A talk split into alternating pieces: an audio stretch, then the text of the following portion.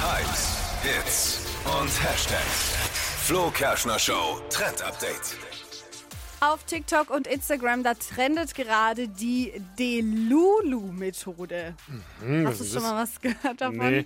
Es geht um unser Arbeitsleben und wie wir unsere Karriere besser machen könnten. Okay. Und da geht es eben darum, dass man sich selber vormacht und sich selber immer wieder sagt, ich bin eigentlich die qualifizierteste Person für diesen Job und besser geeignet als alle anderen.